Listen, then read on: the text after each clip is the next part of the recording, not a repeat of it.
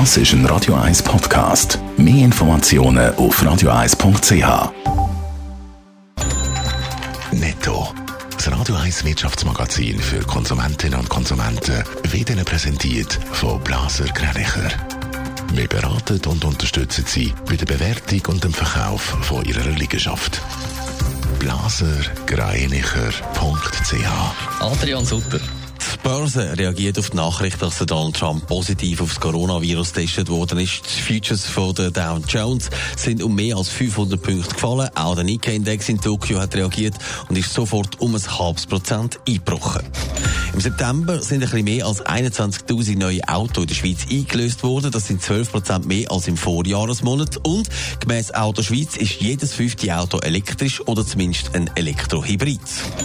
Beim Onlinehändler Amazon sind seit dem März 19.000 Angestellte positiv aufs Coronavirus getestet worden. Es sind alles Angestellte in den USA. Bei fast 1,4 Millionen Beschäftigten macht das gerade mal anderthalb Prozent der Angestellten aus. SBB kämpft im Moment gegen den Lokführermangel und man will um jeden Preis pünktlich sein. Adrian Sutter, und zwar im wahrsten Sinn vom Wort um jeden Preis. Ja, der Blick berichtet heute, dass äh, in den Insider gesteckt haben, dass die SBB ihren Lokführer zum Teil muss ein Taxi zahlen, damit sie können zu ihren Zügen fahren. In der Schweiz fahren im Moment täglich gut 200 Züge aus, weil die SBB zu wenig Personal hat. Und damit das eben nicht noch mehr werden, muss man darum eben Taxifahrten zahlen. Gut, ist eigentlich nichts Schlimmes, oder geht es jetzt derart ins Geld? Es geht ins Geld, und zwar darum, weil die SBB ihre Lokführer gemäss dem Blick durch die halbe Schweiz durchkarrt.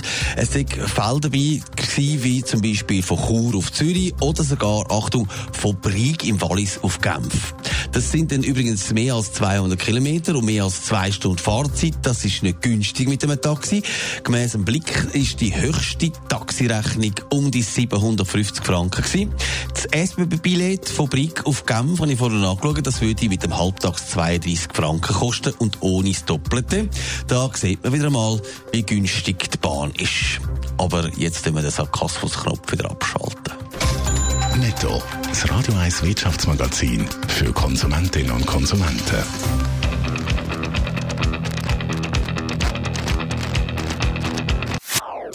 Das ist ein Radio 1 Podcast. Mehr Informationen auf radio1.ch.